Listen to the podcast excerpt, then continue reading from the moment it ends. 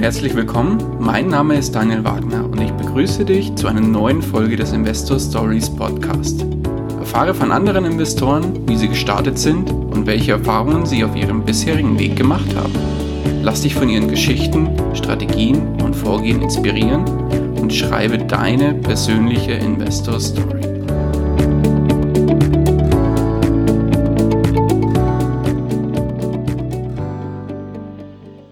Bevor wir mit der eigentlichen Podcast-Folge beginnen, will ich dir noch kurz unseren Werbepartner für diese Folge vorstellen. Diese Folge wird dir präsentiert von RWS Coaching und Consulting. Dahinter steckt niemand Geringeres als Profi-Investor und Projektentwickler Max Reidel und sein Coaching-Team. Max war im Übrigen auch bereits im Investor Stories Podcast zu Gast. Und wenn jemand Ahnung im Bereich Immobilien hat, dann definitiv er.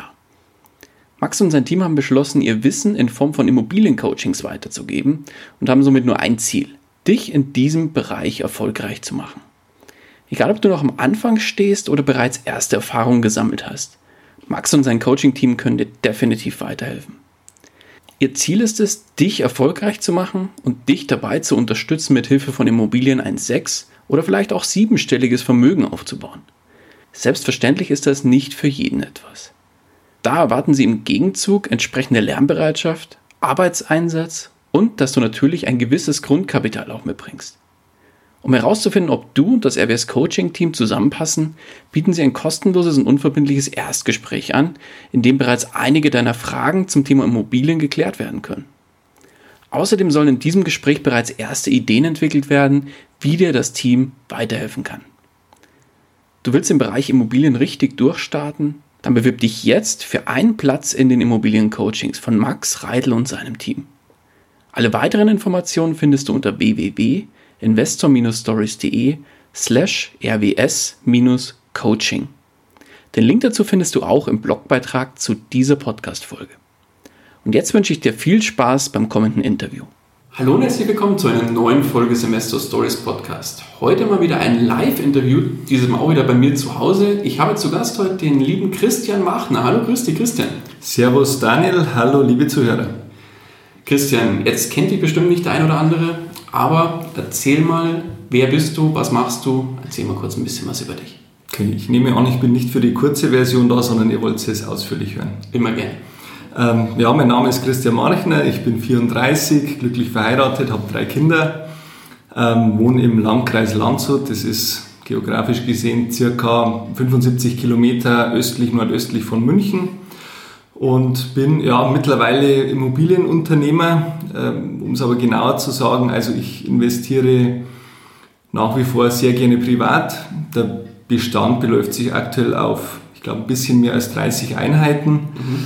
Ähm, da möchte ich vielleicht gleich als Rat rausgeben, ähm, die Zahl der Einheiten hat nur bedingt etwas zu sagen. Also wenn jemand 30, 40 Einheiten hat, dann sagt es erstmal nur, der hatte die Motivation zu investieren und natürlich eine gute Bonität, was beides sehr gut ist, aber es heißt mhm. noch lange nicht, dass er deswegen besser oder schlechter ist als jemand, der 10 oder 40 oder 50 Einheiten hat. Mhm. Und ähm, ich, da ist bei mir zum Beispiel eine Wohnung in München dabei, 100 Quadratmeter, Altbau am Rotkreuzplatz in, mhm. in Neuhausen-Nymphenburg also die würde ich gegen keine 50 Einheiten im Vogtland oder 20 mhm. Einheiten im, im Ruhrgebiet tauschen, ohne den Regionen jetzt zu nahe treten zu wollen. Aber das hat halt mit Sicherheit von der Qualität ist das irgendwo ganz, ganz eine andere Liga. Mhm, äh, bin aber da sehr differenziert aufgestellt, also auch mit, mit Nürnberg, mit, mit Leipzig, auch Landshut mittlerweile. Mhm.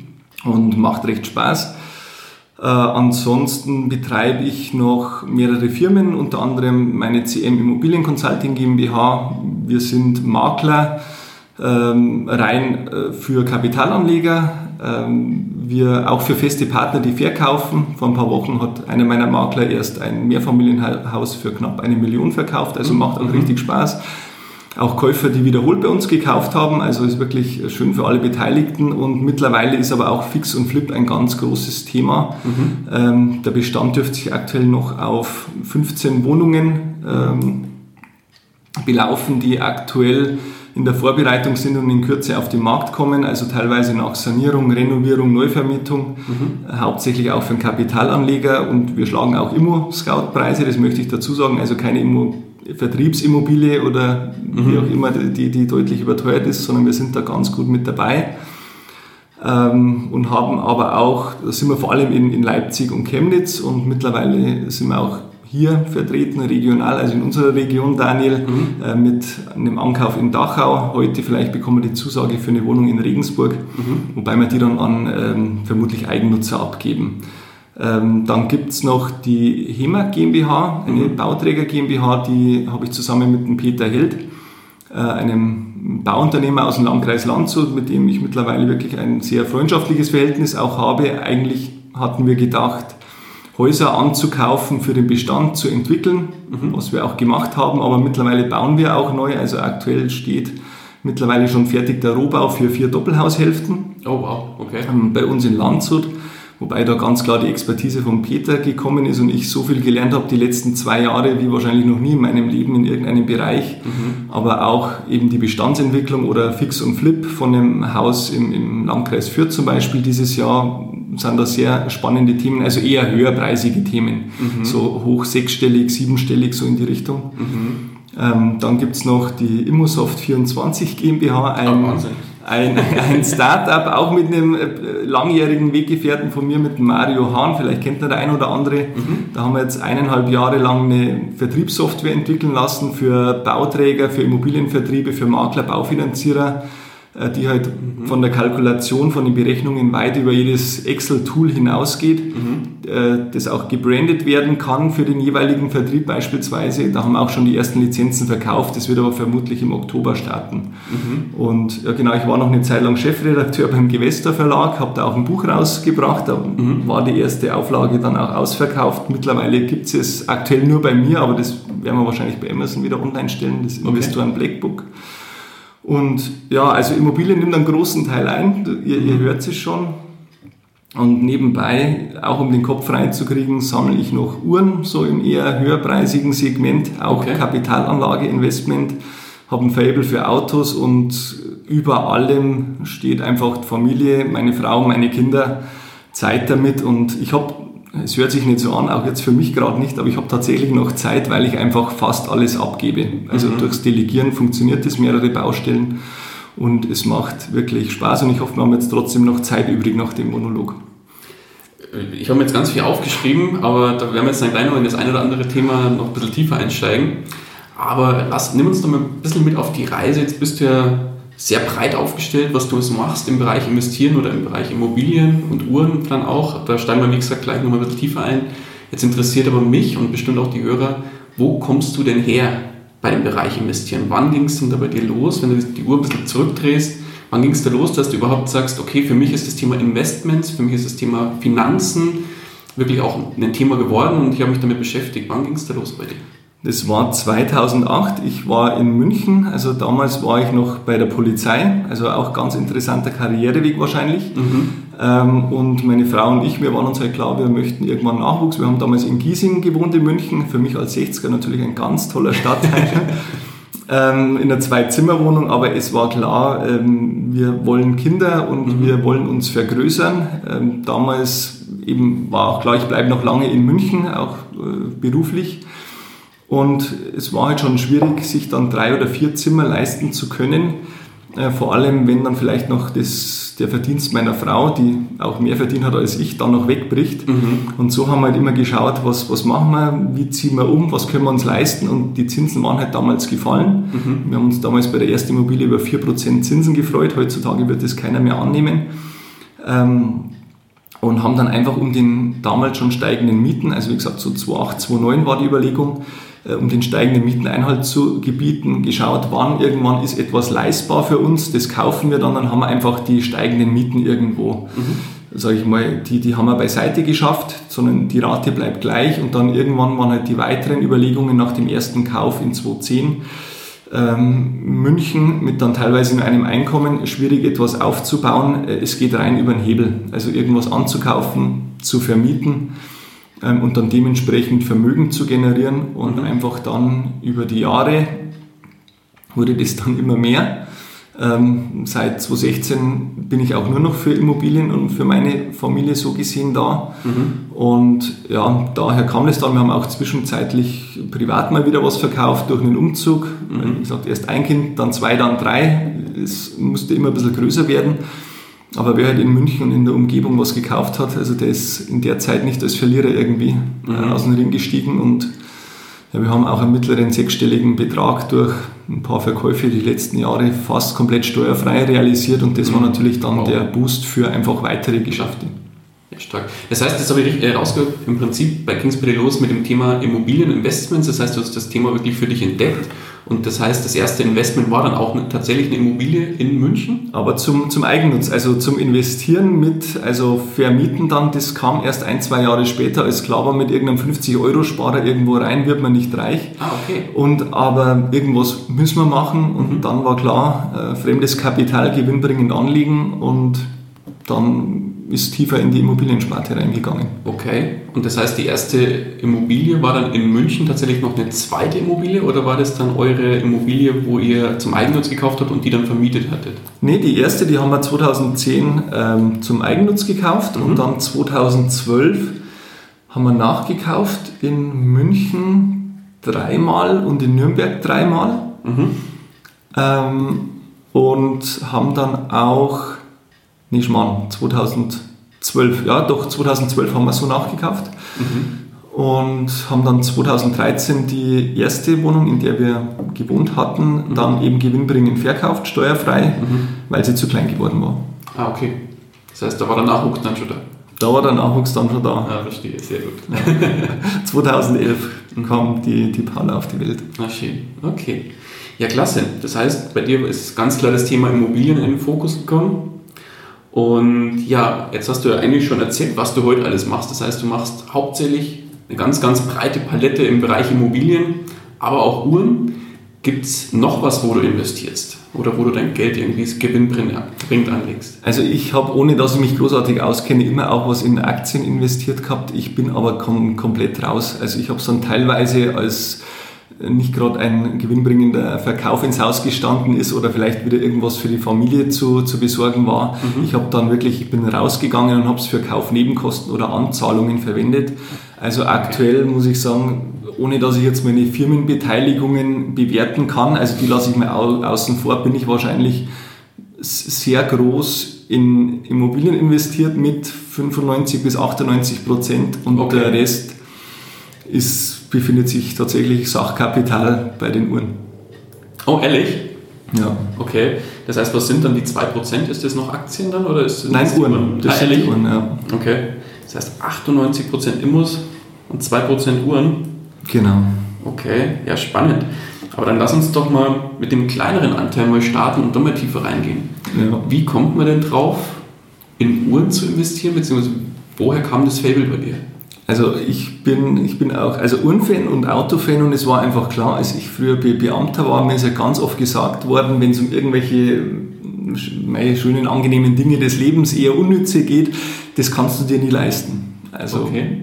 auch durchaus von meinen Eltern, die haben es aber bestimmt gut gemeint, dass ich mir vielleicht keine Illusion mache. Mhm. Ähm, aber auch von allen Seiten, ja, mei, wir, wir sind Beamte, was, wir, wir können es uns nicht leisten. Und ich habe gesagt, naja, also irgendwann, ich mache das, was ich mache, mache ich so, dass irgendwann gewinnbringend ist und dann kaufe ich mir einen Porsche und eine Rolex, wenn es soweit ist. Ah, okay. Ja, im Endeffekt war dann der Porsche in 2013 nach dem Verkauf unserer Münchner Wohnung, also das meiste blieb am Konto, aber ich habe mir dann einen Porsche gekauft. Mhm. War, war dann ein Cayenne, also kein 911, weil halt die Paula da war. Ähm, das heißt, schöner Porsche mit Kindersitzen. ja, genau. War trotzdem schön, alles andere als wirtschaftlich, aber hat Spaß gemacht und habe mir halt eine Rolex ersteigert bei, bei eBay, relativ kostengünstig für ein Tausender, wirklich ein Einstiegsmodell, ein altes.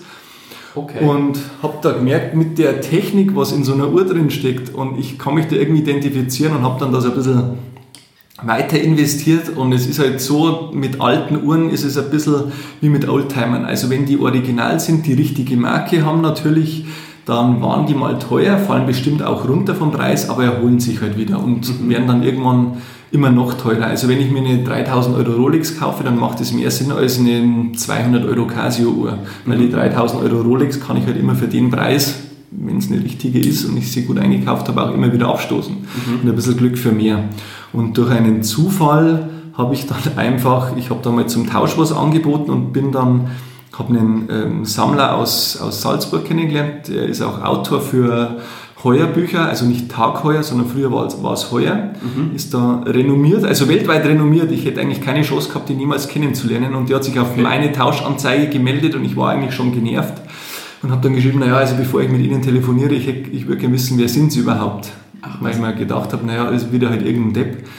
und dabei hat er mir dann die Signatur geschickt und dachte mir, okay, der ist mal ganz viele Ligen über dir. Mhm.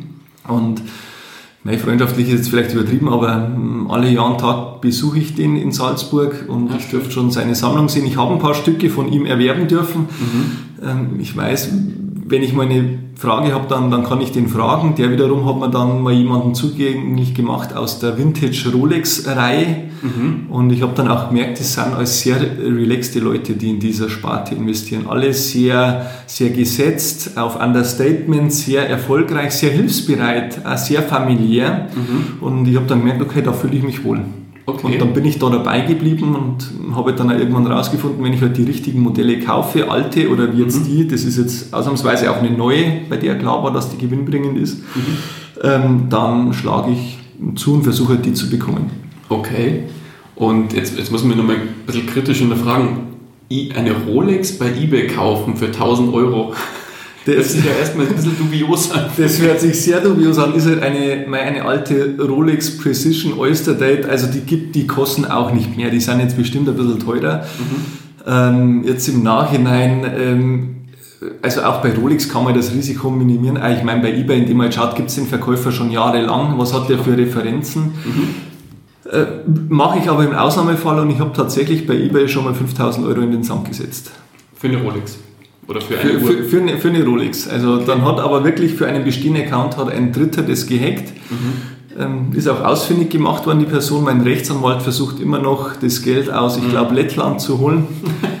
Wird wahrscheinlich nichts. Also Face-to-Face -face macht mehr Sinn, auch weil man die Uhr anschauen kann und weil jedes Bauteil, genauso wenn ich äh, einen, einen alten Ferrari habe und da hat irgendeiner halt mal eine andere Kurbelwelle eingebaut oder einen anderen Auspuff oder einen anderen Sitz, dann ist das massiv wertmindernd. Und genauso ist es halt bei alten Uhren auch. Oh, okay. Das heißt, du kennst dich da mittlerweile so gut aus, dass du auch die, die Einzelteile in Anführungszeichen identifizieren kannst? Nur bei ganz wenigen Modellen, aber wie es halt so wichtig ist, ich habe halt äh, für fast alles habe ich jemanden, den ich fragen kann, der genau da Experte ist. Und mhm. bei, bei Immobilien, um ganz kurz die Brücke zu schlagen, ist es nicht anders. Ich habe jetzt in vielen Bereichen ein sehr, sehr gutes Grundwissen, aber wenn es ins Steuerliche geht, frage ich meinen Steuerberater. Mhm. Wenn ich ein rechtliches Ansinnen habe, dann frage ich meinen Rechtsanwalt, mit dem ich schon ab und zu was gehabt habe. Wenn es mhm. was in die Denkmalschutzthematik geht, ich habe einen Riesenfabel für Denkmalschutzimmobilien, dann frage ich meinen Bauleiter in Leipzig vor Ort, der auch für die Sanierung meines Hauses da zuständig ist. Mhm. Äh, genauso für irgendwelche Märkte kenne ich jemanden. Ich habe meine Handwerker, bei denen ich immer auf die gleichen zurückgreife. Die Fotografin, die immer die, die Fotos für uns in Chemnitz von unseren Objekten macht. Und so ist es eben bei Uhren auch. Und jetzt im Nachhinein habe ich zweimal Pech gehabt, aber erstaunlicherweise auch viel Glück gehabt mit mhm. den Käufen, weil also ich weiß jetzt die Zahlen nicht und wie verlässlich die sind, aber auf eine echte Rolex kommen wohl 1000 Fälschungen und aktuell sind die wirklich gut. Oder auch die Fair-Fälschungen. Mhm wenn halt die Rolex aus 1964 ein Ziffernblatt aus 68 hat, dann ist halt das einfach schon mehr wertmindernd und da muss man halt wirklich brutal in der Thematik drin sein. Okay. Also ich bin kein Sachverständiger, sondern ich habe ein gutes Grundwissen, dass ich weiß, wen ich, wem ich welche Frage stellen muss, aber dann hört es auch auf. Mhm. Aber jetzt interessiert mich natürlich noch, sammelst du dann hauptsächlich Rolex oder auch noch andere Uhren? Also Rolex zum Teil, ähm, Heueruhren eben, äh, mhm. die richtig wertvollen sind Heuer ohne Tag, also bevor der Tag-Konzern eingestiegen ist. Mhm. War halt früher immer sehr mit, mit Motorsport verbunden. Heuer ähm, da diese 60er, 70er Jahre Modelle genauso bei Rolex, aber jetzt auch zum Beispiel habe ich dir in Anführungszeichen eine, eine Speedmaster mitgebracht. Mhm. Ähm, die wurde an einem Tag angekündigt letztes Jahr. 2012 Exemplare Exemplare limitiert mhm. und war online sage, nach sage und schreibe einer Stunde 53 Minuten sold out weltweit. Oh, okay. Da war auch klar, falls ich eine bekomme, dann ähm, ist die an dem Tag schon mehr wert, selbst wenn ich nur die Reservierung habe. Okay. Und war eine interessante Geschichte. Ich, ich habe halt mehrmals Refresh, war mit einem Bauunternehmer, äh, Bekannten äh, verabredet, der kam und ich saß halt nur da am Handy in dem Restaurant, Refresh, Refresh. setz dich hin. Der hat sich gedacht, jetzt ist er ganz blöd. Aber dann habe ich da halt eben nach fünf Minuten bin ich endlich da reingekommen, nachdem sie mich davor schon mal rausgekickt hatte. Mhm. Und dann, ja, ja, Reservation was placed und ein halbes Jahr später konnte ich sie in München abholen. Also wenn man das weiß, also ich verkaufe sie nicht, aber wenn man natürlich sowas weiß und ein bisschen Fable hat, mhm. das ist wie überall, An- und Verkauf geht eigentlich in jeder Branche. Ähm, es haben auch bestimmt waren 20 Prozent waren einfach irgendwelche Zwischenhändler. Ja. Ähm, weil jeder, der gewusst hat, der halt in der Materie drin ist, hat gewusst, wenn ich die bekomme, also Minimum ein Tausender habe ich sofort raus. Mhm. Für nichts gemacht. Ich gebe in dem Fall circa sechs aus und bekomme aber sieben okay. am selben Tag rein, ohne Probleme. Und jetzt, jetzt interessiert natürlich mich, da ich komplett aus dem Thema raus bin und meine Hörer vielleicht auch, aber jetzt interessiert uns natürlich, ähm, Mal angenommen, du kaufst jetzt eine, also bei deinem Beispiel, du hast eine schöne Rolex, wo du gerade erzählt hast, am, am Handgelenk. Ähm, aber sagen wir mal, du, du, du, wenn du sagst, du investierst da auch drin. Sagen wir mal, eine Uhr ist jetzt 3000 Euro wert beim Einkauf. Von, von was für Wertsteigerungen redet man denn da? Oder was für, es, was für Renditen redet man? Es, ich meine, Rendite wäre es ja nur, wenn sie zwischenzeitlich was abwirft, aber es gibt ja keine Dividende oder ähnliches, mhm. sondern es ist wie beim Oldtimer, die braucht auch mal einen Service alle paar Jahre, okay. sondern es geht halt dann rein um Inflationsschutz und dann Wiederverkauf. Im mhm. besten Fall äh, bekomme ich halt ein Modell, das 7000 wert ist, bekomme ich halt für 6000 und mhm. warte dann zwei, drei Jahre und gebe es dann wieder ab. Aber ich habe auch schon einfach durch ein ich, ich bekomme es dann nicht übers Jetzt die gleich wieder zu verkaufen, aber ich sage mir, dass ich eine, eine, Uhr für dreieinhalb bekomme und die dann irgendwann für sieben wieder verkaufe, das, das mhm. kommt vor. Okay, in was für einem Zeithorizont dann diese zwei, drei Jahre? Mm, ja. Oh, okay. Also in dem Fall günstig eingekauft war das und dann war plötzlich, das gibt es ab und zu mal, weil in, irgendeiner, in irgendeinem Auktionshaus bei Philips oder Bonhams oder Christie's war genau dieses Modell, mhm. wurde irgendwie gehypt und dann bekommt man auf einmal einen Tausender extra, den es vielleicht aber ein Jahr später gar nicht mehr gibt. Ah, verstehe. Okay, ja, Wahnsinn. Ja. Aber dann ist ja da eigentlich auch Musik drin, wenn man so ein bisschen tiefer einsteigt in das ganze Thema. Also ich bin mir sicher, wenn, also dass man, ich, ich mache es nicht, das sage ich jetzt nicht nur nicht, dass man das Finanzamt auf die Beine steigt, auf die Füße steigt, aber also es ist mit Sicherheit kein Problem, wenn ich in der Materie drin bin, dass ich im Monat, klar schon mit jedem Tag ein bisschen schauen, mhm. aber wenn ich erstmal drin bin, im Monat 1.000, 2.000 Euro zu machen, ist jetzt also kein Hexenwerk. Das mhm. Spannend. Ich kann nicht mit dem Hebel machen mit einer 100% Finanzierung, sondern ich muss halt dem die 7.000 Euro für die Uhr halt wirklich hinlegen. Mhm. Aber das ist ja noch überschaubar im Vergleich ja. zu, einer, zu einer Wohnung. Aber gute Überleitung. Schauen wir uns doch mal das Thema Wohnungen und Immobilien bei dir nochmal näher an. Ja, gerne. Weil das Thema Wohnen fand ich jetzt sehr, sehr spannend. Ich glaube, da könnte man eine Stunde drüber reden. Aber jetzt hast du ja so viel über das Thema Immobilien bei der Einleitung erzählt. Deswegen würde ich vorschlagen, steigen wir da mal kurz äh, über das, in das Thema ein und äh, fangen wir doch mal mit dem Thema private Investments an. Worauf legst du da den Fokus? Also ich habe alle Risikosparten durch, von ganz sicher wie München, also wo man wirklich jedes Loch höchstpreisig vermietet bekommt, mhm. bis zu Pampa in Thüringen. Ähm, das habe ich mich nur getraut, weil wir eben nach dem Erlös der Münchner Wohnung Geld auf der Seite hatten. Mhm. Und ähm, wenn jetzt äh, das Finanzamt mir bestätigt, dass ich nicht in die Gewerblichkeit rutsche, wenn ich die Häuser verkaufe, verkaufe ich sie wahrscheinlich sogar. Also die sind mittlerweile ganz gut eingefahren, zwei Mehrfamilienhäuser, Thüringer Hinterland, schon eine Kleinstadt. Ähm, aber was in den äh, letzten Jahren da an Problemen dabei waren mit nicht zahlenden Mietern, Mietern, die halt alles kaputt machen, äh, temporärer Leerstand, mhm.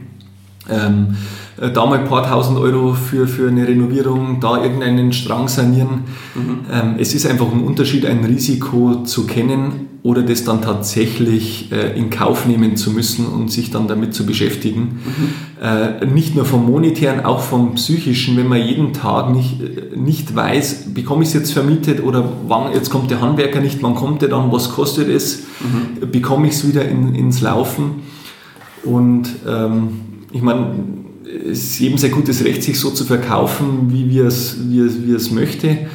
Mir geht heutzutage einfach die Demut irgendwo ab. Also wer jetzt mich nicht kennt äh, und vielleicht erst seit ein, zwei Jahren dabei ist, vor zwei, drei Jahren hätte man wahrscheinlich mehr von mir im Internet gefunden. Mhm.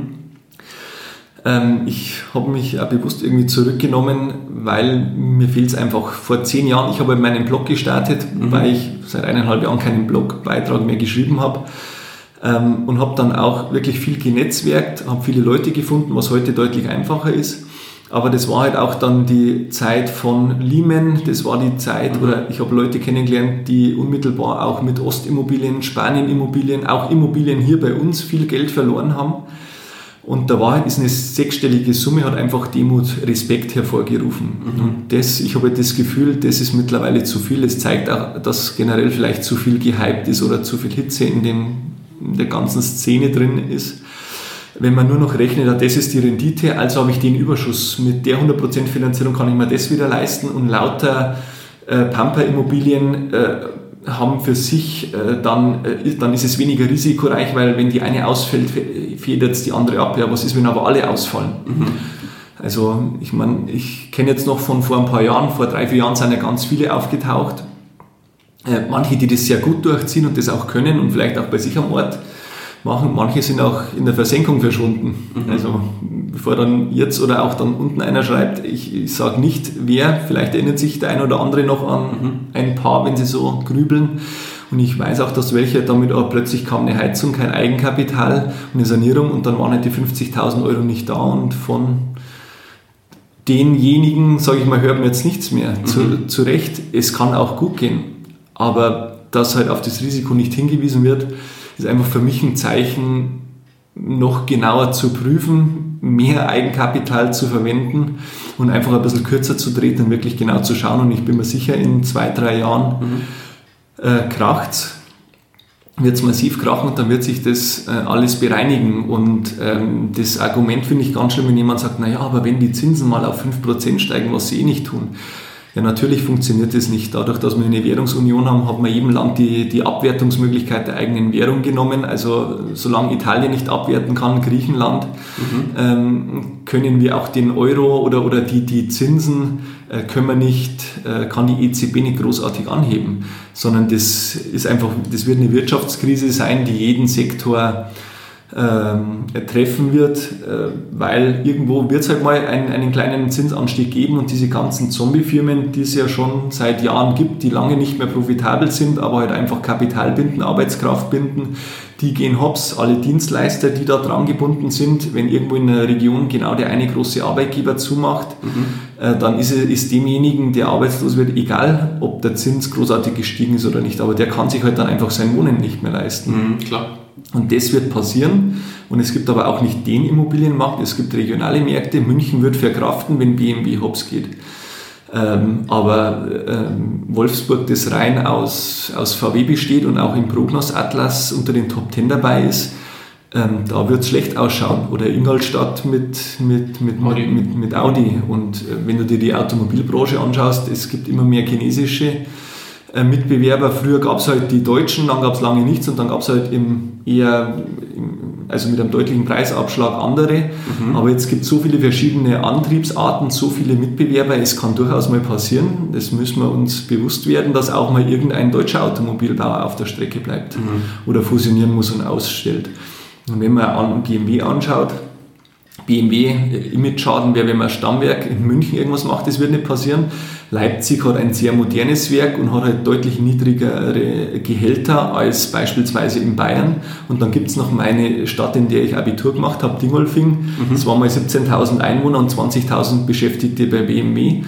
Ja, wenn da mal die Hälfte ausgestellt wird, dann ist, ist Dingolfing sehr uninteressant. Mhm. Und wenn ich da halt was habe, dann wird es schwierig. Also ich, ich habe keine Lust mehr auf Pampa. Ich, jetzt ist auch für mich in München der Zug abgefahren. Also ich, ab und zu schaue ich noch. Ich bin da durchaus bereit, viel zu bezahlen, aber auch nicht alles. Mhm. Ich mag halt Wachstumsmärkte und da war ich mit Nürnberg gut dabei, da bin ich mit Leipzig gut dabei. Mhm wo halt die Prognosen einfach sehr gut sind und es heißt zwar immer, ja, man kann man es nicht, also die Zukunft ist Bonus, man kann es nicht sagen, mhm.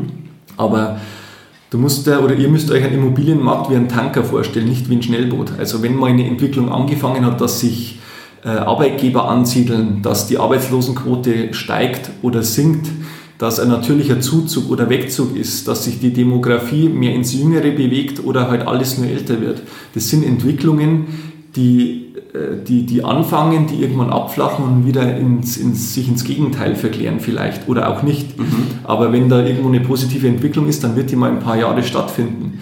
genauso zu hoffen, irgendwo, wo alle, alle Lampen auf Rot sind, zu hoffen, naja, vielleicht in zwei Jahren, weil da kommt jetzt einer, dann ist plötzlich alles auf grün. Das wird halt nicht passieren. Also ein Markt ist ein Tanker und da versuche ich halt irgendwo, wo klar ist, da hat sich jetzt eine positive Entwicklung gefestigt, mhm. Äh, da gehe ich rein und bis jetzt bin ich ganz gut gefahren und bin da auch nicht allzu regional geprägt. Mhm. Das heißt bei dir, du investierst privat deutschlandweit oder hast du da in speziellen Regionen, wo du sagst, da ist für mich die, die Musik drin und da ist, das ist für mich interessant, genau aus den genannten Gründen. Also ich finde das super, super spannend.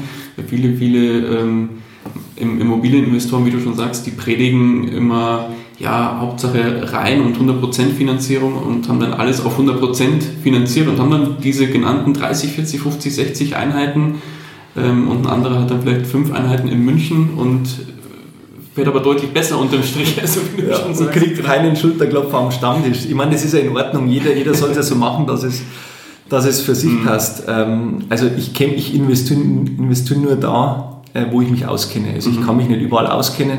Leipzig bin ich sehr gut drin, München mit Umland, Landshut mit Umland. Also Landshut habe ich mittlerweile auch was gekauft. Nürnberg mit Umland bin ich gut dabei. Mhm. Mittlerweile Chemnitz, was nicht die Entwicklung nimmt wie Leipzig, aber wenn ich Chemnitz vor, vor Jahren anschaue, war alles wirklich auf ganz schlecht und ähm, Bauunternehmer, Bekannter von mir, ging halt mal von Leipzig nach Chemnitz vor ein paar Jahren, weil er keine Objekte mehr in, in Leipzig bekommen hat. mit dem war ich auch mal vor Ort. Dann, vor Ort. dann hat er mir gesagt, ja, äh, Christian, schau mal, äh, Chemnitz schaut aus wie Leipzig vor zehn Jahren. Mhm. Ich habe halt gesagt, ja, das stimmt, aber Chemnitz wird in zehn Jahren leider nicht so ausschauen wie Leipzig jetzt. Aber es hat sich mittlerweile gut eingependelt einfach. Also Chancen, Risiken sind mittlerweile gut mhm. und dementsprechend bin ich jetzt auch in Chemnitz vertreten. Aber es gibt auch Regionen, die bestimmt auch sehr gut sind, aber zu denen ich halt gar nichts sagen kann. Okay, aber spannend. Sehr ja. gut. Okay, und dann würde mich natürlich jetzt interessieren, bei den äh, Regionen, wo du unterwegs bist, Worauf achtest du oder wo hältst du da Augen und Ohren offen beim Thema äh, Entwicklung, sprich äh, Zuzug, Wegzug, Alterspyramide etc. pp? Worum schaust du da oder hältst du die Ohren und Augen offen? Ich, ich habe mal von einem in, in, Leipzig zwei Einheiten gekauft, mit dem kann ich sehr gut und den sehe ich auch ab und an und mhm. telefoniere auch. Und der hat zu mir gesagt, ja, er findet das ganz toll, weil er noch nie einen gefunden hat, der genauso fact-driven ist wie er und der macht auch städtebauliche Entwicklung und so ähnlich bin ich auch eingestellt. Also ich ziehe mir natürlich so oberflächlich erstmal die ganzen Prognos-Studien, äh, Studien. Wegweiser Kommune ist ganz interessant. Mhm. Mit am interessantesten ist Landesamt für Statistik. Mhm. Also was bringt dann die Gemeinde oder die Stadt generell noch zusätzlich raus? Was, welche Marktberichte gibt es abzugreifen, die teilweise auch Geld kosten? Mhm. Aber das hole ich mir tatsächlich alles. Okay.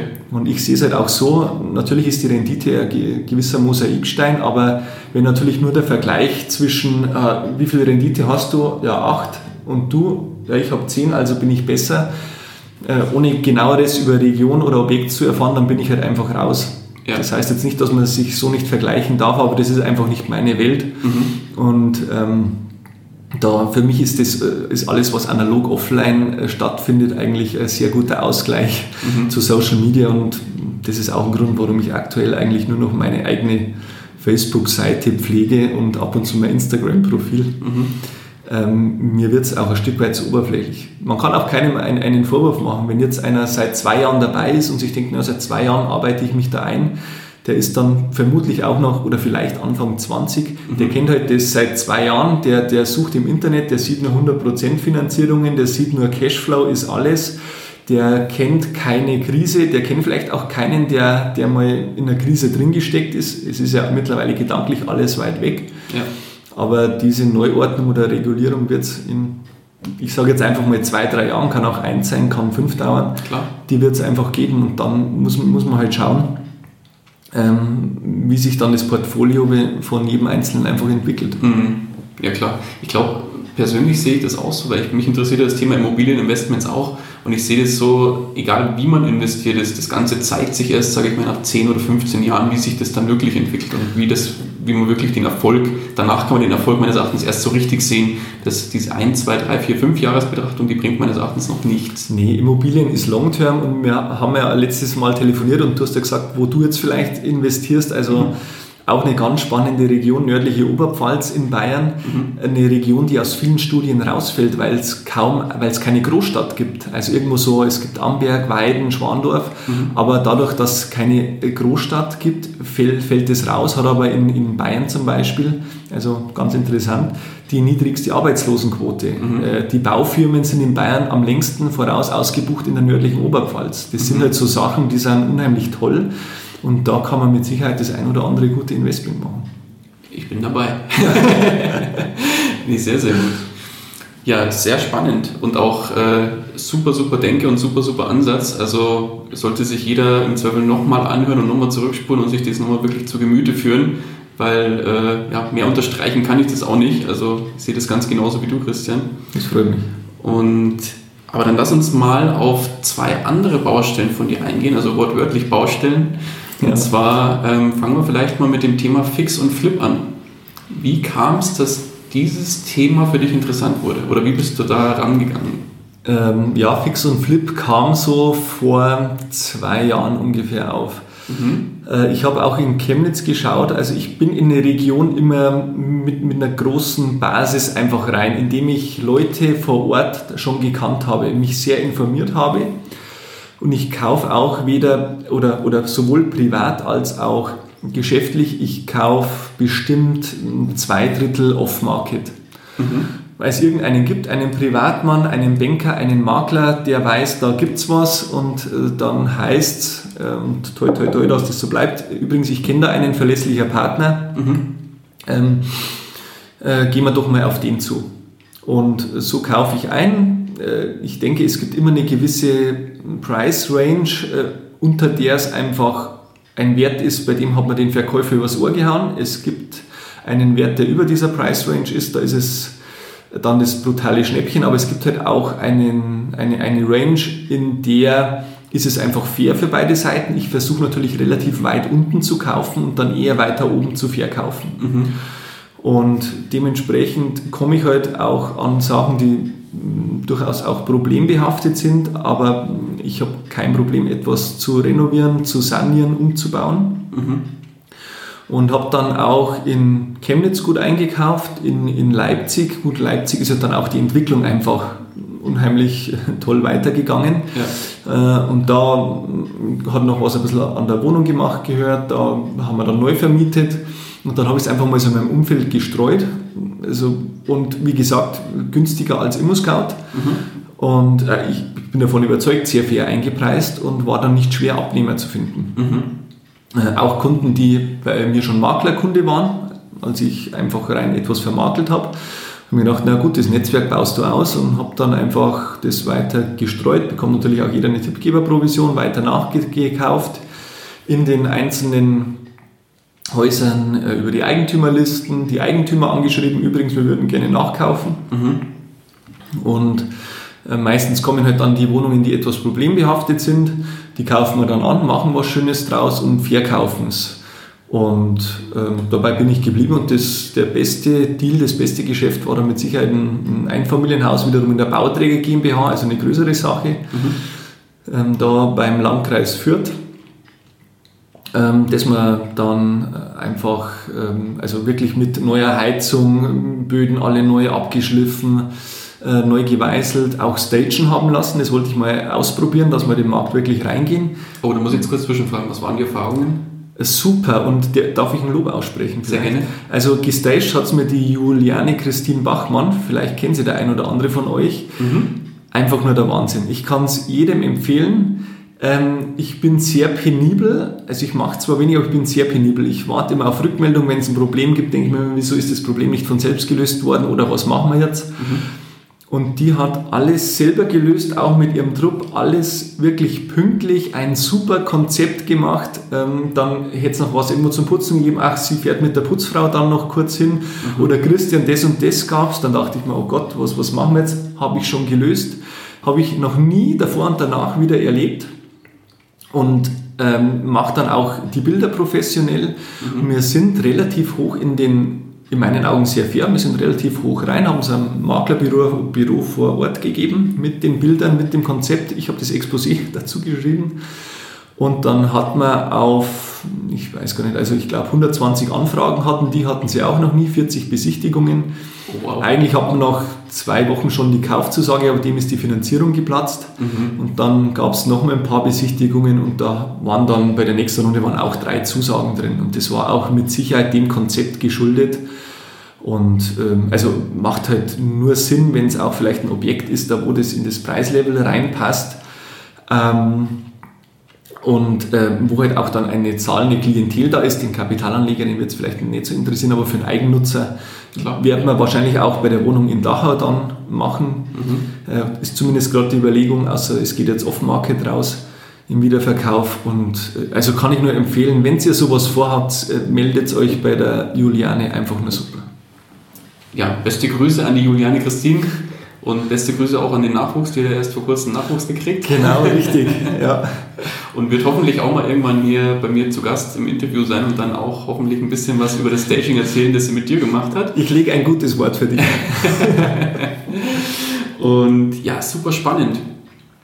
Aber dann lass uns noch kurz auf die, oder ja, auch die vielleicht nicht kurz, schauen wir mal, auf die dritte Baustelle eingehen. Und zwar hast du ja auch noch deine HEMAG ähm, genau. Das Bauträger macht, macht ihr da oder seid als Bauträger unterwegs. Ja. Warum sollte es auch noch Bauträgergeschäft werden? Also soll, sollte es gar nicht. Ähm, es war nur klar, mit dem Peter verstehe ich mich sehr gut und wir wollten halt größere Objekte einfach ähm, ankaufen und entwickeln. Er mit seiner Expertise, Expertise ich mhm. mit meiner Expertise, haben dann eben auch Projekte wie diesen Fix und Flip gemacht, was jetzt, ah, bei dem ich eben federführend war, aber er hat natürlich mitentschieden, haben was im Leipziger Seenland gemacht, haben in Landshut Häuser angekauft. Mhm. Und dann war aber ein Grundstück einfach dabei, das äh, schön recht, äh, rechteckig, äh, 1150 äh, Quadratmeter ist, war klar, das, das bietet sich fürs Bebauen an. Okay. Und dann eben, obwohl wir es eigentlich nicht vorhatten, haben wir jetzt auch diese Bauträger, Bauträgertätigkeit äh, angefangen und also es, es ist teilweise einfach purer Wahnsinn. Es sind ganz andere Herangehensweisen, ganz andere Fallstricke. Mhm. Auch äh, zu finanzieren ist eine andere Hausnummer, weil halt einfach das Risiko für die Bank ganz anders ist, wenn noch, nicht, noch nichts besteht. Äh, das Genehmigungsverfahren in der Bauausführung, skurrile Geschichten, die äh, kaum einer glaubt, dass sowas stattfindet. Also es, es, ist Wahnsinn, es macht Riesenspaß, aber es ist einfach Wahnsinn und ich bin auch sehr froh, dass ich einen Peter an meiner Seite habe, sonst glaube ich, würde ich untergehen. Mhm. Aber du hast ja vorher in der Einleitung, beziehungsweise bevor wir überhaupt gestartet sind mit dem Interview, ja. schon die eine oder andere Geschichte hier äh, kundgetan. Vielleicht teilst die eine oder andere Geschichte nochmal auch hier im Interview, was man da so als Bauträger erlebt. Ja, also man, man muss ja auch kalkulieren, was mache ich mit dem Grundstück. Und ab und zu habe ich die Zeit vom Verkäufer, dass ich eine Bauvoranfrage mache, dass ich das alles bespreche mit, mit der Baubehörde oder auch nicht. Ähm, mhm.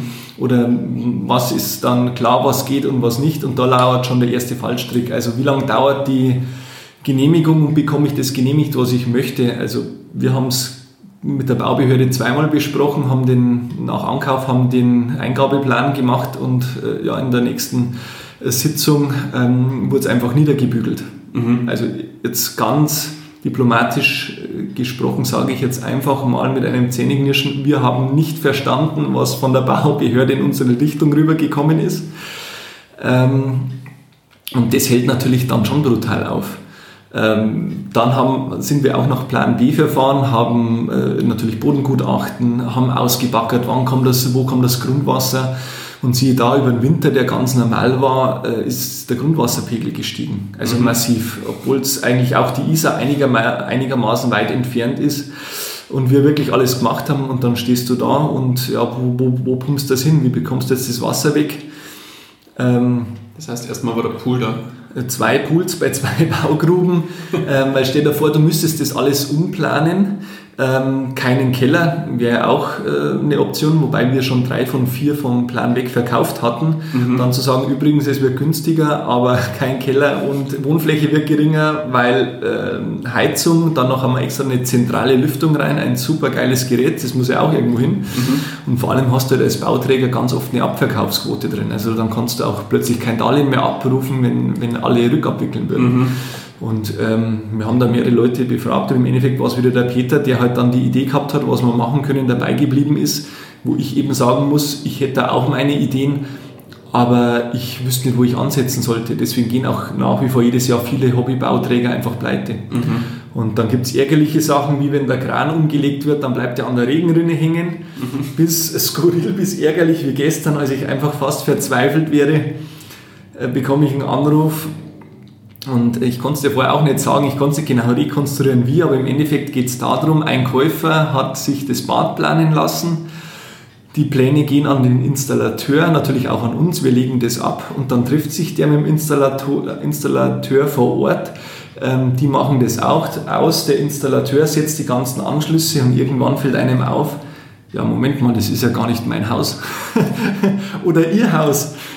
Und ich, also ich weiß es nicht, wie man da vor allem nicht mehr das falsche Doppelhaus und dann in der deckungsgleichen Doppelhaushälfte, sondern wirklich halt ganz falsch. Äh, und ich, also ich würde es halt lustig finden, wenn die rausgegangen wären, gehen zur Straße vor und gehen dann plötzlich an noch einem Doppelhaus vorbei und plötzlich denken sich, Moment mal, wie kommt denn das her? Sie wohnen doch da drin oder Sie wollen doch eigentlich da drin wohnen. Und dann äh, hinterfragen die das, schauen das noch mal alles durch und dann kommt raus, dass sogar die von der Badplanung, die auch einen super Job macht, den falschen Plan geschickt hat. Also im Endeffekt hat jetzt der, der Installateur in der falschen Doppelhaushälfte einen sowieso völlig falschen Plan, nach dem falschen Plan, die Anschlüsse gemacht. und ich weiß auch nicht, wo man da ansetzen soll. Also irgendwann stellen wir vielleicht einen auf der Baustelle ab für jeden Handwerker und für jeden Käufer. Übrigens sind Sie sich sicher, dass das Ihre Doppelhaushälfte ist. Zeigen Sie mal den Plan, Herr, passt der da rein? Kannst natürlich auch nicht machen, die verkaufen nicht für blöd. Aber das sind Sachen, die passieren in der Praxis und nicht nur der Peter, sondern auch ein anderer Peter der mir, ich bin halt sehr interessiert, der mir vor, vor Jahren immer schon Neubau erklärt hat, du Christian, schau her, du musst da Stumpfmauern und da und Ringanker und alles. Mhm. Ähm, und der hat zum Beispiel auch immer gesagt, wenn dir jemand sagt, auf seiner Baustelle geht nichts schief, dann, dann geh weg. Also der lügt oder er hat keine Ahnung. Mhm. Ähm, und so sehe ich es auch. Äh, es geht immer irgendwas schief, man kann aber alles mit den richtigen Partnern machen. Also bei uns gibt es halt nur lokale Firmen, die mit meinem Peter halt schon seit teilweise wahrscheinlich Jahrzehnten zusammenarbeiten. Ja, okay. äh, da sind die Wege kurz, da spricht jeder die, die gleiche Sprache. Wortwörtlich, äh, bayerisch. Auch wortwörtlich und bayerisch.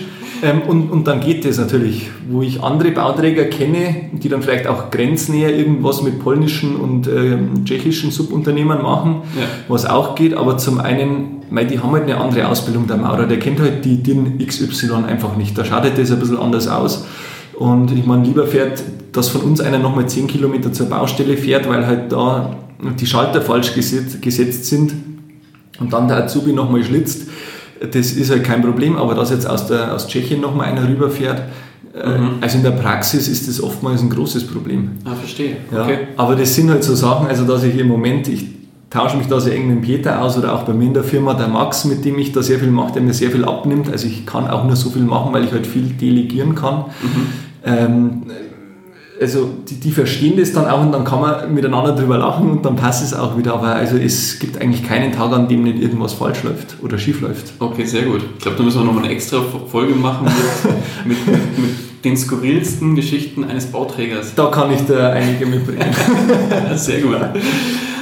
Aber lass uns doch mal auf ein anderes Thema zu sprechen kommen und zwar wenn du jetzt so ein bisschen zurückblickst, jetzt haben wir schon einige, jetzt hast du schon einige Themen äh, aufgeführt und so ein paar Geschichten erzählt, aber wenn man jetzt so ein bisschen mal in das Negative schaut, jetzt hast du ja vorhin auch sehr, sehr kritisch nochmal das Thema Immobilieninvestments äh, aufgeworfen. Wenn man jetzt mal so ein bisschen auf das Thema Fehler bei Investment schaut, was war denn auf deiner Reise dein größter Fehler? Ähm, ja, ich würde es jetzt nicht zwangsläufig als Fehler bezeichnen, weil ich bin tatsächlich für jede Erfahrung dankbar, selbst für die in Sand gesetzten 5000 Euro bei eBay. Ja. Also nicht in dem ersten Moment, aber so im Nachhinein mhm. bin ich dankbar. Aber ich habe bei den Häusern in Thüringen, habe ich halt einfach wirklich auf die Rendite geschaut. Mhm. Und ich habe mal gedacht, es wird gut gehen und mir war schon klar, dass ich eigentlich nicht so der risikoaffine Typ bin. Also schon klar, wenn mal irgendwo ein bisschen Leerstand ist, was zum Renovieren ist, ist, ist kein Thema. Mhm. Aber halt dann mit massivem Leerstand, wo dann plötzlich sechs Wohnungen leer stehen, äh, zwei zahlen nicht, da gehört ein Strang saniert, beim Hausverwalter kündigt jemand, dann ist der kaum zu erreichen ähm, und dann muss ich trotz Puffers auf, auf dem Konto, weil halt auch gerade meine Frau ähm, daheim war und ähm, der Felix mittlerweile schon da, dann zu sehen, dass nicht jeden Monat eineinhalbtausend Euro Überschuss reinkommen, ähm, sondern eineinhalbtausend Euro zugeschossen werden müssen. Ah, Damals okay. als Alleinverdiener, das hat uns natürlich brutal in Richtung eines Lochs im Haushalt geführt. Klar. Äh, dass ich sogar mein, mein, mein Auto dann verkauft habe, mein Zweitwagen. Mhm. Weil ich mir gedacht habe, du musst jetzt sofort in, entgegenlenken. Mhm. Also war auch spannend. Also da war halt dann mein Zweitauto zum Pendeln nach München. Bis zum Bahnhof war halt dann, äh, waren Zweier Golf. Zweier mhm. Golf finde ich total cool, aber das war halt kein gut erhaltener. Da war immer die Frage, springt er an oder nicht. Dann bin ich mal wieder beim Nachbarn mitgefahren, der arbeitet auch in München, der ist zur BMW gefahren, ich bin dann irgendwie mit der U-Bahn. Also war, war keine schöne Zeit und ich habe gemerkt, wie ich schon gesagt habe, ähm, es ist was anderes, Risiken tragen zu müssen oder halt einfach zu wissen, ja, das kommt, im besten Fall kommt es aber nicht. Ja, klar.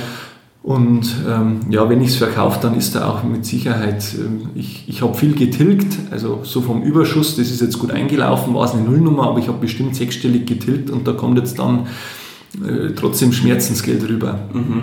Aber hätte ich jetzt äh, nochmal genauso einen Invest gehabt, also dann wäre es richtig eng geworden. Mhm. Und deswegen ist mein vielleicht Fehler, würde ich es jetzt nicht bezeichnen, aber halt schon die negativste Erfahrung. Okay, auf jeden Fall was, wo, man, wo, du, wo du am meisten oder mitunter am meisten auch mitgenommen hast für deine jetzige Definitiv. Wissen, sage ich mal. Also so ich sage nicht, dass das schlecht ist, in der Pampa zu investieren. Klar. Ich denke nur, es wäre für viele gut, vor allem für Anfänger, wenn sie sich mehr auf das, des Risikos bewusst werden würden. Im besten Fall haben sie einen Puffer auf der Seite mhm. und auch, dass er das öfters erzählt wird. Weil, wie gesagt, es gibt auch in den letzten zwei, drei Jahren gibt es ein paar, die da ordentlich auf die Schnauze gefallen sind. Mhm. Von denen hört man halt jetzt nichts mehr. Richtig. Ja. Ja, sehr gut, aber dann lass uns mal jetzt ein bisschen wegkommen von den negativen Sachen hin zu den positiven. Was war denn der größte Erfolg? Muss nicht ähm, zwingend im Bereich Investment selber gewesen sein, also nicht zwingend monetär, vielleicht war es auch eine Erfahrung oder irgendwas, wo du sagst, das war was, das will ich nicht mehr missen. Also äh, rein äh, monetär bezogen war es die eingangs angesprochene äh, Wohnung in, in München, in, in Neuhausen am Rotkreuzplatz. Das ist nach wie vor mein, mein liebster Deal. Mhm ich gehe auch davon aus, dass ich den schweren Herzens, also ich bin wirklich mehr bei and hold, aber ich denke, die Wohnung werde ich so in, jetzt weiß ich es gar nicht, zweieinhalb, drei Jahren kann ich die steuerfrei verkaufen, mhm. denke ich, weil dann kann ich ganz viel entschulden, was auch für viele wenig Sinn macht, weil Hebeleffekt, aber ich freue mich einfach, wenn ich was Abgezahltes habe. Das ist für mich einfach ein Gefühl dann von Freiheit, von klar, Unabhängigkeit. Klar. Ähm, ja, also ich schätze mal, bei dem Erlös, das wird nochmal plus minus eine halbe Million sein. Wow. Und wenn ich jetzt natürlich weiß, in zwei, drei Jahren kommt, also sehr konservativ gerechnet, wenn ich die aktuellen Zahlen anschaue, dann wird es wahrscheinlich mehr sein. Mhm. Ähm, aber wer weiß, wie es sich entwickelt, dann ist es natürlich schon was Schönes monetär. Ähm, aber ähm, das, die schönste Erfahrung, glaube ich, war, ist auch ein, ein Rat, äh, liebe Zuhörer, eine Erfahrung, die ich gemacht habe dass, ja, es hört sich jetzt sehr philosophisch an, äh, Geld macht nicht glücklich. Äh, ich kann jedem nur raten, dass er mal Geld am Konto hat, weil dann merkt man es halt wirklich. Daniel, du weißt das selber. Mhm. Es kann alles noch so gut laufen, wenn das Kind krank ist oder irgendwas, dann ist halt alles nichts. Also, richtig. Äh, man, man, braucht ein bisschen Geld, dass man keine Existenzangst hat, aber ansonsten muss die Familie intakt sein, man muss mit sich selber im Reinen sein. Im besten Fall sind gerade alle gesund und dann, dann ist es schön. Alles andere ist wurscht. Amen. genau. Äh, und ich habe halt auch gemerkt, und ich war ja auch, ich meine, ich, ich, ich habe ein Fable für Uhren, für Autos ähm, und habe mir halt damals, war klar, ich kaufe mir jetzt gleich den, den ja, Sportwagen, war es ja nicht, aber einen Porsche. Mhm. Ähm, ähm, und so war dann auch irgendwo nach außen getragen, hey Leute, schaut's mal her. Die Uhr nicht, die, die, die fallen zumindest auch dir zum Handgelenk, die Speedmaster, die fällt keinem auf. Mhm. Ähm, aber ich habe dann gemerkt, es, es gibt einfach einen Punkt, es gibt ein paar Sachen bei mir, einfach Basics, die machen mich glücklich und alles ist ein Bonus und ob ich den habe oder nicht. Und ein völlig banales Beispiel, aber das hat mir für mich gezeigt und ich habe dann selber gesagt, hey Christian, Respekt, jetzt hast du für dich einen Schritt gemacht. Das war vor ungefähr drei Jahren, war ich in München Mittagessen mit zwei Geschäftspartnern nach einem Termin, äh, Leopoldstraße beim Italiener das weiß ich auch noch so gut, ich hatte so einen Appetit, ich habe so einen Kohldampf gehabt, habe bestellt äh, Nudeln und dann kam das falsche Gericht. ähm, kein Thema, zurückgehen lassen, neu bestellt und dann sagte die Bedienung zu mir, ja, ähm, tut dir leid, ich bekomme einen Kaffee aufs Haus. Mhm.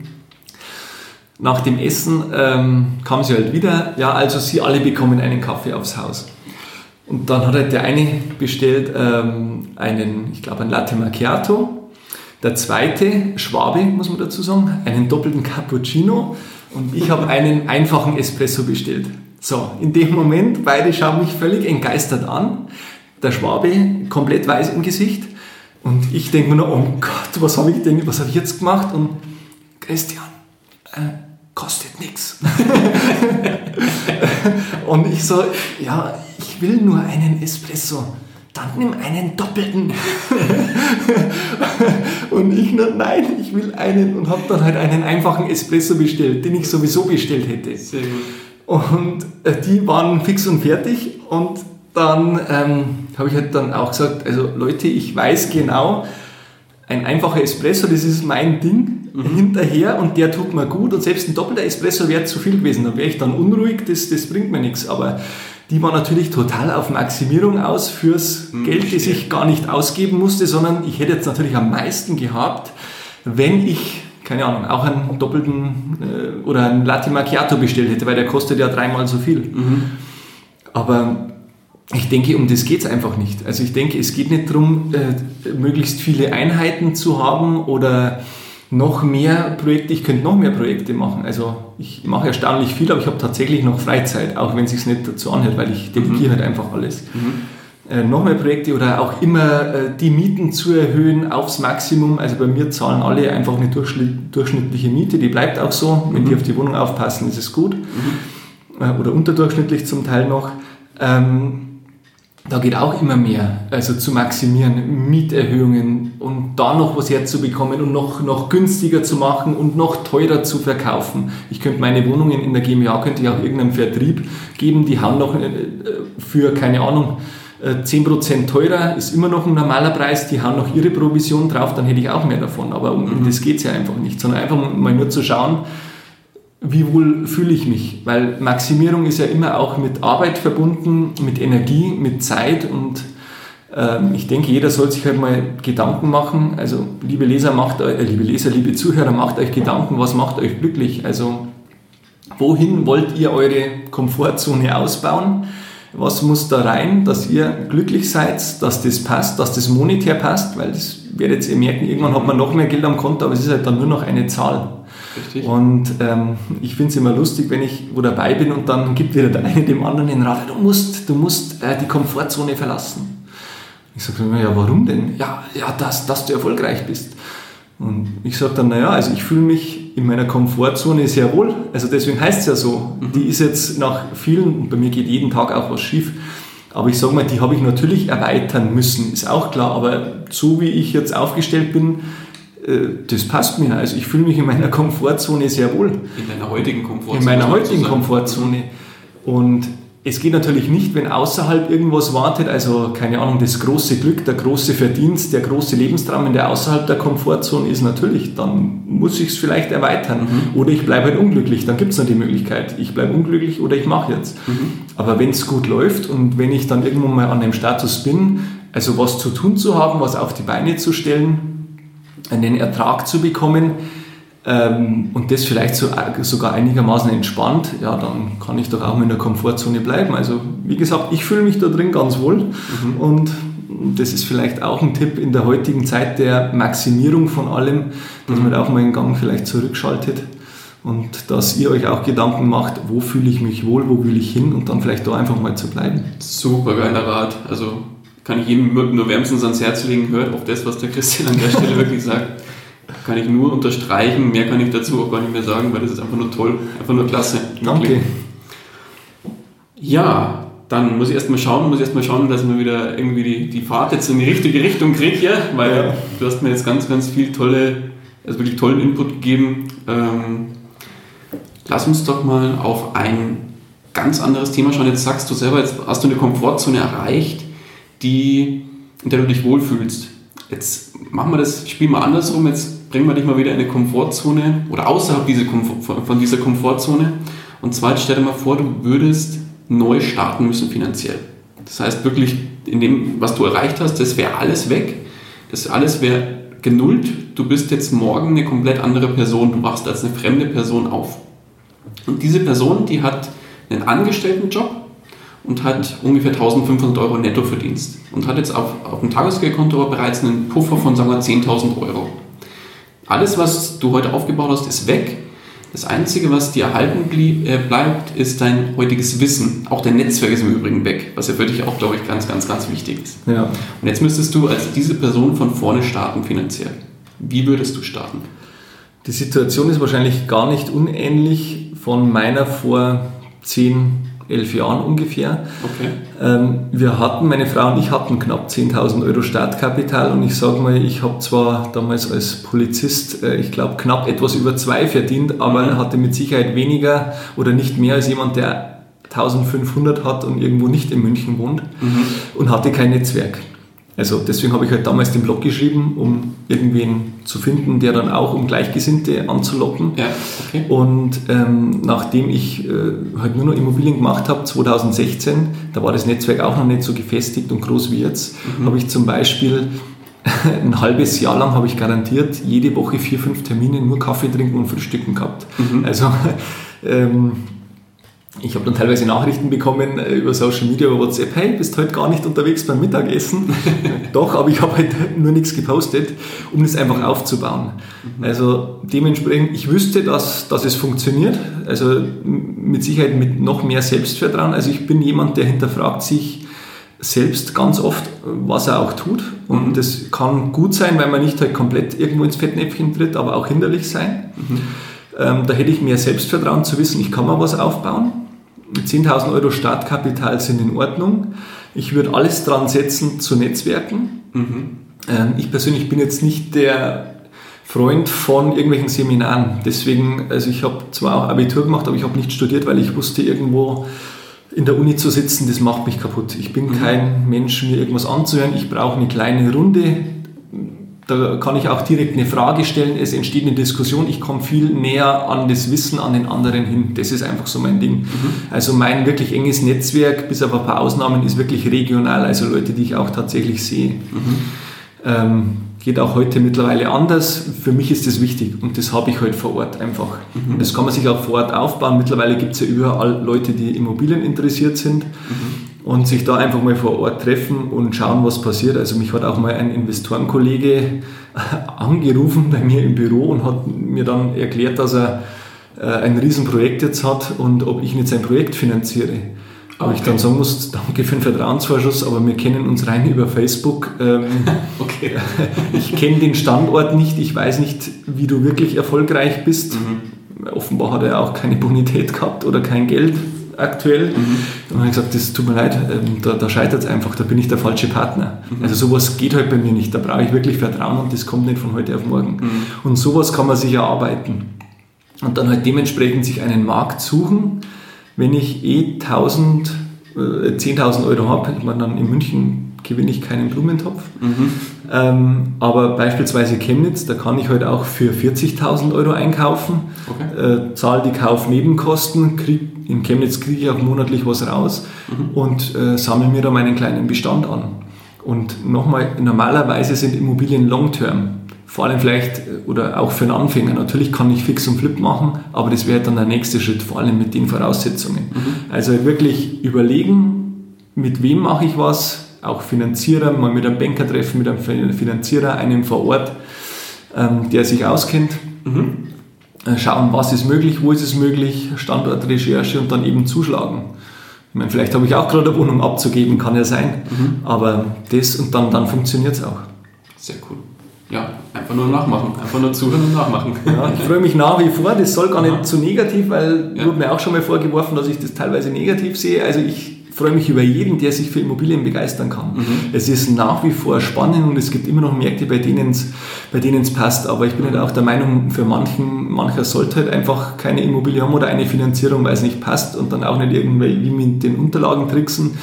Oder wenn halt einer mit dann 0 Euro auf der Seite ein Mehrfamilienhaus kauft und dann kostet mal eine neue Heizung 20.000, dem würde ich es halt auch nicht raten. Oder der ist mhm. wirklich so tough und sagt, das probiere ich jetzt. Ich nehme es dann sportlich, wenn es dann soweit ist und ich gehe hops, dann mhm. war es einfach so. Dann ist es auch in Ordnung. Mhm. Also geht es in Immobilien, es ist wirklich schön. Okay. Ja, schön. Aber das bringt mich ja gleich zu der nächsten Frage. Und zwar, jetzt stell dir mal vor, jetzt kommt wirklich ein Einsteiger, der noch bei Null steht und sagt, hm, kenne mich jetzt bei Immobilien noch nicht so aus, aber das, ich, ich habe mir den Podcast jetzt zum Beispiel angehört und ich finde das mega spannend.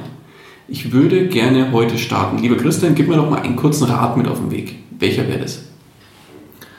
Ähm, such dir Gleichgesinnte, hinterfrage das, was du gesagt bekommst und dann leg los. Also nicht das 30. oder 40. Seminar besuchen. Es gibt ja auch Seminartouristen, die es halt brauchen und dann trotzdem nicht ins Tun kommen. Mhm. Und ähm, ruhig sowas mitnehmen, aber dann halt auch ins Tun kommen. Sehr gut. Sehr gut. Ja, dann haben wir die Stunde auch schon geknackt, lieber Christian. Ja, Wahnsinn. Wir kommen aber jetzt dann langsam auch zum Ende. Ähm, wenn dich einer unserer Hörer erreichen will, wie kann man dich am besten erreichen? Ähm, ja, ich sag mal, ich habe halt mein privates Facebook-Profil, also mhm. ihr könnt mir gerne eine Nachricht schreiben, mhm. äh, wenn ihr mich googelt, die CM Immobilien Consulting GmbH ist mit Sicherheit leicht zu finden. Mhm. Eine E-Mail schreiben oder, oder im Büro anrufen. Mhm. Ähm, das heißt nicht, dass ich äh, gerade da bin oder auch gleich zurückrufen kann, aber im Normalfall rufe ich zurück, ich melde mich und Ihr könnt auch meinen Blog googeln, www.dasrenditeprojekt.de. Mhm. Nur ich habe halt aufgrund der ganzen Baustellen oder die letzten eineinhalb Jahre einfach keinen neuen Beitrag verfasst. Mhm. Ist aber trotzdem noch aktuell, glaube ich. Alles klar. Wenn wir auf jeden Fall an den Shownotes auch verlinken, dann kann ja. jeder da mal vorbeischauen. Okay, Christian, dann erstmal ganz, ganz lieben Dank für deine Zeit und fürs Herfahren auch. Und ja, wirklich für den wahnsinnig, wahnsinnig tollen Input, den du hier geliefert hast. Ähm, die letzten Worte des Interviews. Die gebühren dir. Okay, vielen Dank, Daniel. Danke auch für den Kaffee. Also hat mir riesig Spaß gemacht. Gerne danke dir. Ciao. Ciao. Das war's auch schon wieder mit dieser Podcast-Folge. Ich danke dir ganz herzlich fürs Zuhören. Hat dir der Investor Stories Podcast gefallen, freue ich mich über eine Rezension bei iTunes. Damit hilfst du mir, diesen Podcast für noch mehr Zuhörer sichtbar zu machen freue mich, wenn du auch beim nächsten Mal wieder mit dabei bist. In dem Sinne, habe die Ehre, dein Daniel.